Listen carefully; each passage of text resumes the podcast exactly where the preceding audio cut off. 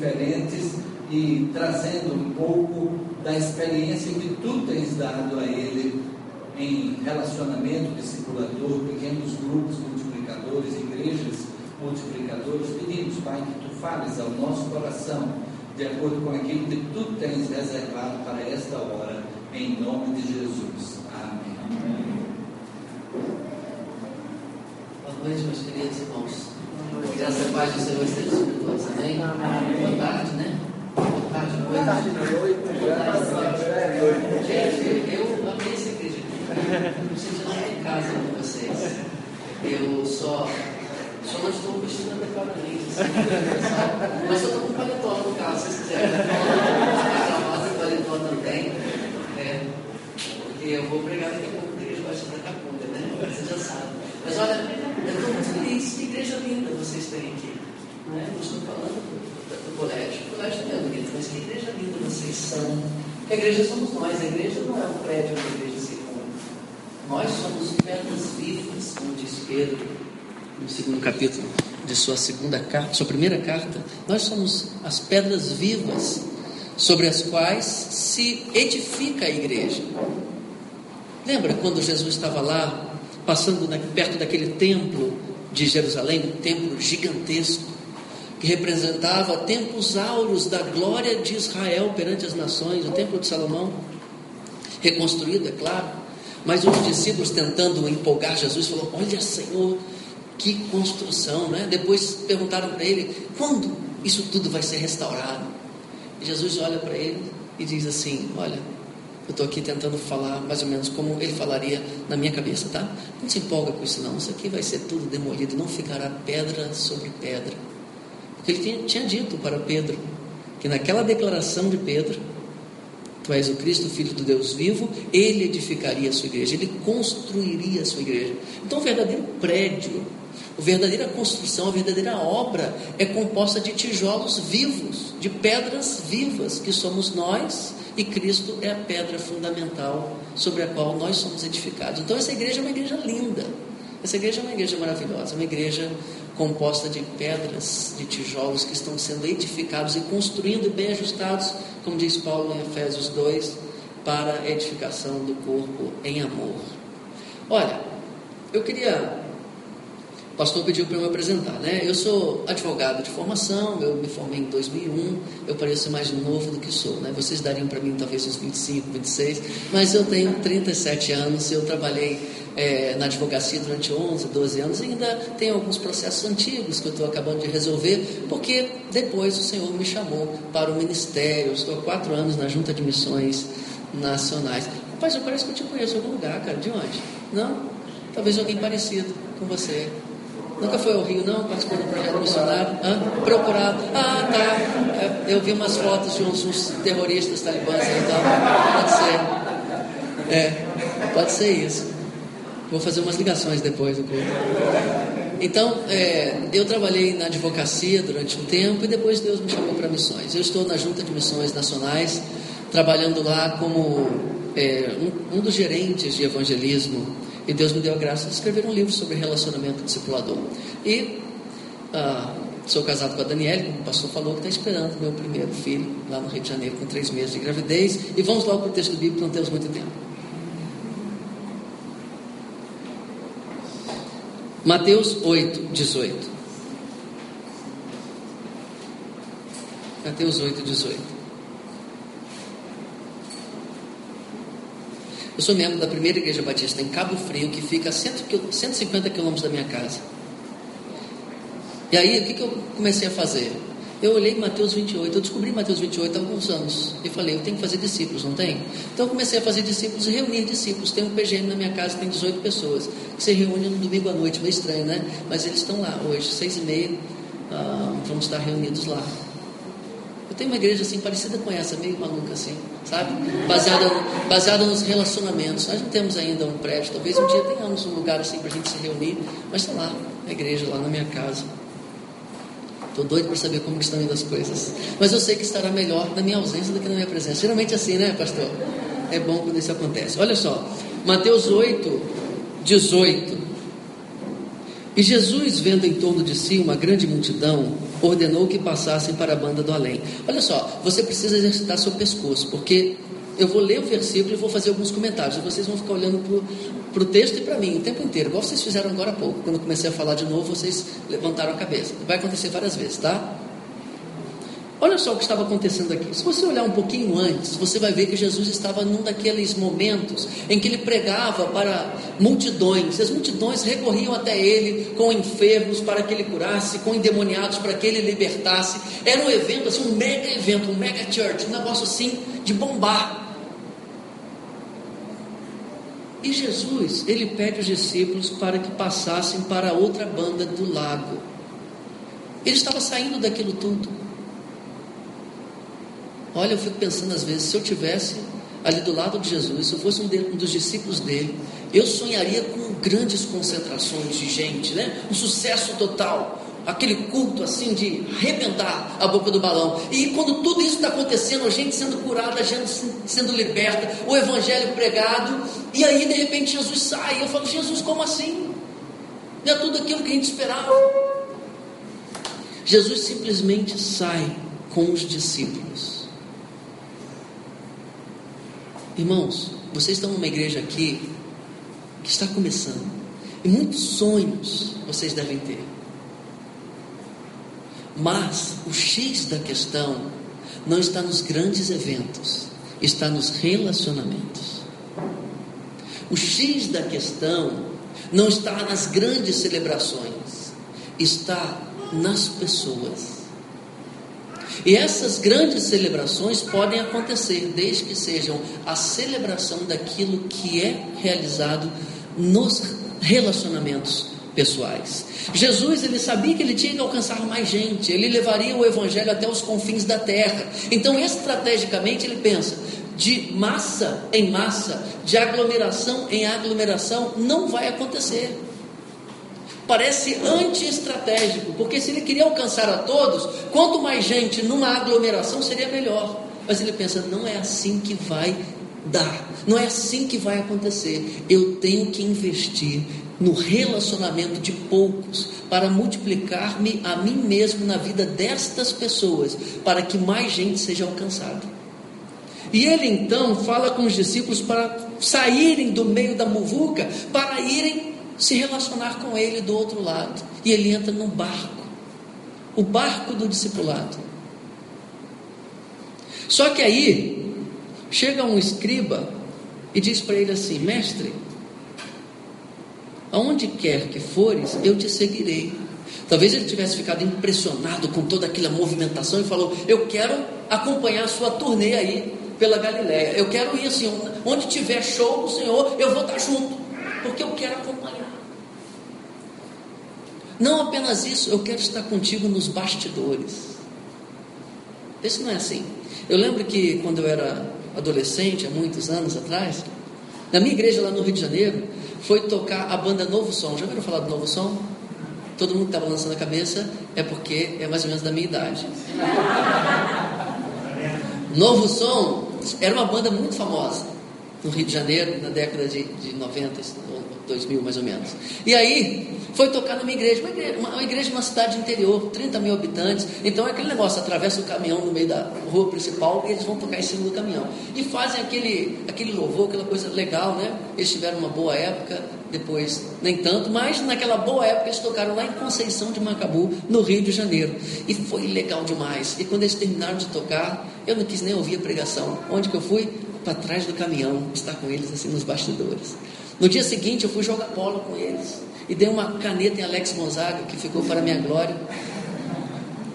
Então, assim, eu queria estar com eles, eu queria conversar com eles, saber quem eles são, assim, na intimidade. Eu acho que esse escriba aqui, ele deve ter pensado assim. Ele viu a performance pública de Jesus e quis estar com ele nos bastidores. Mas tinha um preço. Versículo 20: Disse Jesus: As raposas têm covis elas têm a casinha delas. As aves do céu têm ninhos, têm a casinha delas. Mas o filho do homem, ou seja, ele mesmo, não tinha onde reclinar a cabeça. Tem certeza que quer caminhar comigo? Tem um preço. Você aqui que não é um discípulo do Senhor Jesus ainda, saiba, Jesus é muito atraente. Jesus é é um cara fora de série. Ele é muito legal. Ele, todo mundo queria andar perto dele, mas para atravessar o lago e entrar no barco dele, tinha que pagar um preço. Tem que ter um compromisso. Tinha que adotar o estilo de vida dele. Tinha que entrar do jeito de ser dele. E essa pessoa queria estar com ele, mas aparentemente não estava disposta a pagar o preço. E outro de seus discípulos disse: Senhor, permita-me que primeiramente vá sepultar meu pai. O texto não deixa claro se era um daqueles discípulos que entrou no barco ou se era uma daquelas pessoas que o seguiam, que no texto era chamado de discípulo, embora não fizesse parte daqueles doze, daquele, daquele grupo de doze. E Jesus disse: Segue-me. Deixa os mortos sepultar os seus mortos. Um dos preços do discipulado é dedicar-se a Jesus acima das relações com os mortos. Jesus não está falando de mortos fisicamente, ele fez um trocadilho aqui. O morto, fisicamente, era o morto daquele discípulo, mas ele se referia a pessoas que são mortas espiritualmente. E no versículo 23, o texto diz o seguinte: Entrando ele no barco, seus discípulos o seguiram. Eu queria trazer algumas lições aqui desse texto para nós. Primeira, Cristo queria alcançar as multidões, mas para alcançar as multidões, ele fugiu das multidões. Parece contraditório, não é? Parece contraditório, né, Pastor Rodrigo? Porque você, você tem um sonho aqui nesta igreja. E você compartilhou o sonho com essas pessoas que estão comprando esse sonho junto com você. Eu sei que vocês querem alcançar muita gente. Mas para alcançar muita gente, Jesus investiu a sua vida em algumas pessoas em particular. E nós temos que fazer isso também. Em quem você está investindo? A sua missão não é apenas vir domingo após domingo aqui participar da celebração, para a sala encher e o pastor ficar feliz. A sua missão é se relacionar com algumas pessoas que Deus está colocando na sua vida, para você influenciar com a sua vida.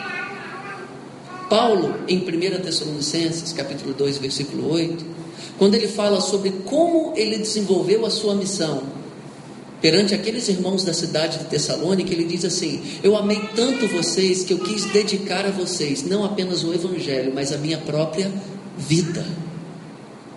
A quem você está dedicando a sua vida e compartilhando o Evangelho? Hoje em dia está cada vez mais difícil alcançar as pessoas, especialmente no contexto urbano como esse, porque as pessoas estão presas em um individualismo muito severo. Muito mais do que antigamente, porque as cidades vão se condensando, a violência vai aumentando, a sensação de insegurança aumenta. Então as pessoas estão dentro dos apartamentos, isoladas e desconfiadas se o que estamos pregando vem realmente de Deus, diante de tanta, tanto mau testemunho que muitas pessoas em nome de Deus estão dando. Quando você olha uma notícia relacionada ao Evangelho num site como do UOL, ou como do Globo, ou o que for, por exemplo, um pastor que tenha sido é, acusado de pedofilia, como um caso recente que aconteceu aí nas últimas semanas, vai olhar os comentários logo abaixo da notícia. Veja o que o mundo em geral está pensando dos evangélicos do Brasil e dos pastores, piores ainda, pior ainda. E esse essa reputação que não é verdadeira, embora o seja para alguns, ela é generalizada, ela foi construída por pessoas que serviram de pedra de tropeço, estão servindo de tropeço para que alguns alcancem o evangelho verdadeiro. Muitas pessoas estão se escandalizando do que não é o evangelho. O evangelho em si já é um escândalo, mas elas estão se escandalizando por apetrechos foram inseridos ali que nem o evangelho são. Como vamos chegar até essas pessoas? Não será apenas nas grandes celebrações, mas principalmente por meio dos relacionamentos. As pessoas estão desconfiadas. Mas se elas virem em você alguém que segue a Cristo de forma genuína, elas podem abrir os ouvidos para o que você tem a dizer. E temos que fazer isso intencionalmente. Lá no meu prédio, eu, eu, eu moro no Rio há quatro anos, mas já morei em quatro lugares diferentes. E aí estou num outro prédio agora. E eu estou começando a interagir com as pessoas. Eu tenho que ter amizade com as pessoas para que eu possa interagir e mostrar quem eu sou e pregar o Evangelho para elas. Então, eu adotei uma, uma postura, até por questão de, de saúde, né? que chega uma idade você não faz mais atividade física por lazer, já é compromisso, né? Então, a primeira medida foi tirar o elevador da minha vida e só andar de escada. Só que quando tem alguém segurando a porta do elevador, aí eu vou no elevador para interagir com ela. Não é para fugir da escada, não, né, pastor? Você está pensando aqui, é preguiça. Não foi. É para tentar interagir, pelo menos naquele um, um minuto são dois andares também, assim fica fácil, né? Para pelo menos interagir com aquela pessoa, saber o nome dela. E eu tenho que fazer isso intencionalmente, porque nós, cristãos, nós temos a mania de só querer nos relacionar conosco mesmo, só com os crentes. Nós precisamos nos relacionar intencionalmente com as pessoas. Os relacionamentos podem ser a única chance de alguém ouvir falar de Jesus nesse tempo de hoje, porque ela está desconfiada dos mensageiros, não da mensagem. E teve um dia que eu estava passando no hall, uh, no corredor lá do apartamento, e saiu um casal assim, passou por nós, a minha esposa me cutucou, Diogo, você não deu um bom dia para eles, você não falou com eles. Eu falei, puxa vida, eu tenho que estar mais antenado, eu tenho que conversar com as pessoas, eu tenho que interagir com as pessoas. Você precisa fazer isso. Jesus, nesse texto, está mostrando que a missão, para ela se desenvolver e alcançar até os confins da terra, precisa dessa estratégia de fugir um pouquinho da, da, da muvuca, da, muvuca, vocês sabem que é muvuca? É coisa bem do Rio, né? E se concentrar nos relacionamentos de poucas pessoas. E a segunda coisa aqui, eu já falei, apenas um parênteses, é necessário pagar um preço, porque tem pessoas que não querem assumir o preço do discipulado. Esteja atento, convide pessoas para caminhar perto de você. Ore por pessoas, se relacione, convide pessoas para andar junto e se concentre naquelas que têm um compromisso, naquelas que aceitem o compromisso. Agora, tem um detalhe, versículo 23. Entrando ele no barco, seus discípulos o seguiram, somente os discípulos seguiram. O barco tem uma capacidade, o barco tem uma limitação. Todo barco tem uma lotação, não tem? Se colocar mais gente do que a lotação, pode acontecer igual o Batomushi lá no Rio de Janeiro. Lembra-se do Batomushi? Poucas pessoas balançaram a cabeça. Isso é mais antigo, né? Agora vocês viram que eu sou mais velho do que a maioria aqui. Porque o Batomushi foi um evento lá no Rio de Janeiro, na década de 90. No final do ano, um barco estava na praia lá de Copacabana, ele afundou porque estava super lotado. Depois pesquisem no Google. Depois não agora, né? Por isso que eu fiz, por isso eu fiz. Ah, entendi. Pesquisou. É. é eu falo assim, depois pesquisa, daqui a pouco tem gente assim, no horário do culto mesmo, já agora, colocando no Google. É assim, não é depois, é agora. E aí, só entrou no barco quem assumiu o compromisso.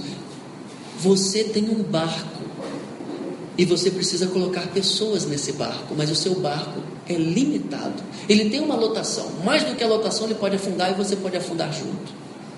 Isso aqui é uma crise para nós, porque nós queremos alcançar todo mundo.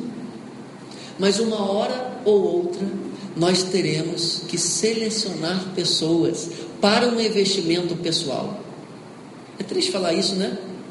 Mas eu quero dizer para você o seguinte: veja a sua agenda, veja a sua vida, o seu barco, a capacidade do seu barco vai ser determinada pela sua agenda. Em quantas pessoas você poderia investir? Na vida de quantos você pode caminhar perto, investir, dedicar uma hora por semana, de forma intencional? No meu barco do discipulado hoje cabem cinco pessoas. Cinco. Eu gostaria de que coubesse mais gente. Eu estou tentando alcançar mais gente. Mas cinco pessoas já é já é uma coisa é, vamos dizer assim, já é intenso. E eu me reúno com essas cinco pessoas uma hora por semana. Cinco horas da minha semana são investidas em algumas pessoas. Em quem você está investindo? E eu queria nessa noite desafiar você a olhar em volta algumas pessoas que estão acessíveis à mensagem do Evangelho e começar a orar por elas e pensar assim: eu quero colocar essas pessoas no meu barco, eu não quero caminhar sozinho, não quero atravessar o lago sozinho. Eu quero colocar algumas pessoas aqui. Eu quero investir em alguém um a um. Um contato pessoal. Você que é líder de PGM, você se encontra com os seus liderados no restante da semana ou é só naquele momento? É só naquele evento, é só naquele programa, é um culto na sua casa? Ou você está realmente discipulando as pessoas ali? Talvez no seu grupo tenha mais pessoas do que você possa discipular um a um. Aí você vai ter que selecionar alguns. Pense como Jesus: quem são os líderes mais estratégicos em quem eu posso investir? Uma, duas pessoas. E comece a se aproximar, trazer essa pessoa para dentro da sua vida. Abrir a sua vida, ser transparente, ser vulnerável e conversar com ela e amá-la, saber das suas crises, dos seus dilemas, celebrar com ela as vitórias. Porque se nós queremos alcançar as multidões, nós temos que seguir a estratégia daquele que fundamentou uma igreja sobre si mesmo e alcançou as nações, chegando até hoje aqui em Boa Viagem. É Boa Viagem aqui, né? Em Recife. Ele fez assim. Ele fez assim. Ele concentrou-se em algumas pessoas num barco do discipulado. Amém? Deus abençoe os irmãos. Ah,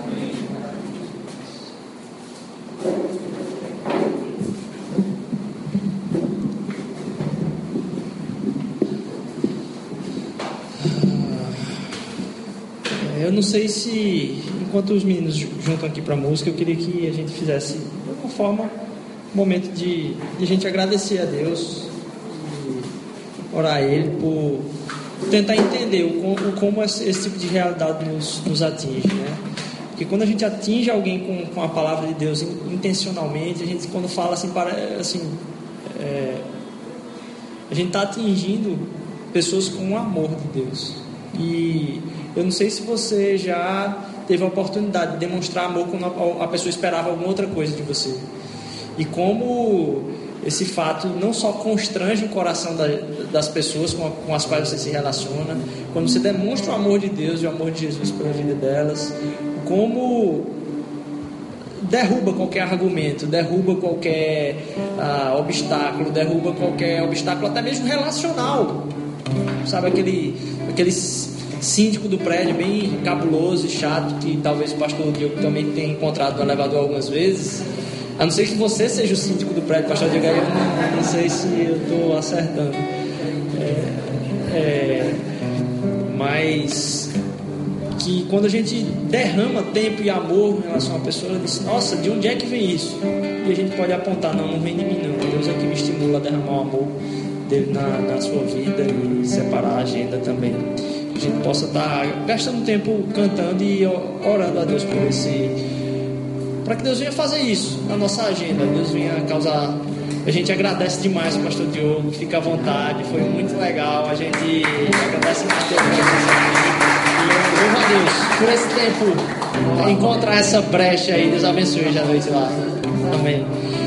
É, mas que a gente possa trazer isso para a vida da gente de forma a estar tá pensando assim, poxa, qual é o propósito de eu estar tá aqui nesse mundo? Qual é o propósito de eu estar aqui nesse mundo se não for para me relacionar com pessoas? E como eu vou me relacionar com pessoas? Como eu vou me relacionar com pessoas? De que forma eu posso expressar é, aquilo que eu entendo como sendo o significado da vida no relacionamento com as pessoas? A não ser conhecendo um pouco mais de Deus e conhecendo um pouco mais do amor dele. Quantas vezes a gente já não foi quebrantado por esse amor, né? Então que a gente possa estar agradecendo a Deus, louvando por isso. Senhor Jesus, eu te agradeço, Pai, porque teu amor transforma, Senhor Deus. A gente encontrar expressões do teu amor, Senhor Jesus, faz com que a gente entenda que nada do que a gente faz aqui, Senhor Deus, a gente pode se orgulhar nisso, Senhor Deus. Como a gente falou ah, na oração daquela mãe, Senhor Deus, que recebeu um filho, Pai, mesmo sendo estéreo, Senhor Deus, durante tanto tempo que não tem do que a gente se orgulhar, Senhor Deus. Naquilo que a gente faz de bom e a gente se orgulha, Pai, ao mesmo tempo a gente está se achando melhor do que os outros e aí a gente já não tem motivo para se orgulhar mais, porque agora a gente se pega ah, sendo alguém que pensa ser maior que outros, Senhor Deus. Então, nos faz ter o contato com o Teu amor, Senhor Deus, cada dia mais e querer derramar esse Teu amor, Senhor Deus, na vida das pessoas, Pai. Essa semana, Pai, a gente vai ter tantos encontros, Senhor Deus. Será que eles serão sem propósito, Pai? Não deixe isso acontecer conosco. Faz com que cada encontro que a gente tenha, Senhor Deus, a gente possa expressar a diferença que o Senhor pode fazer na vida das pessoas. Com atitudes de amor, Senhor Deus. Com atitudes que expressam e revelam a tua verdade, Senhor Deus. Mas se o Senhor é amor, Pai, se Deus é amor, Pai, como expressar quem o Senhor é, senão através do teu amor, Senhor Jesus? A pregação da tua palavra, Senhor Deus, vem através da expressão do amor, Senhor Jesus. Até o teu filho morrer na cruz, Pai, é um ato de amor por nós, Senhor Deus. E a gente te agradece por isso, Pai. Mas nos desafia, Senhor Deus, a estar vivenciando esse amor em relação nas nossas relações, Senhor Deus, e gastar mais tempo intencional com o povo, Senhor Deus. Em nome de Jesus, amém.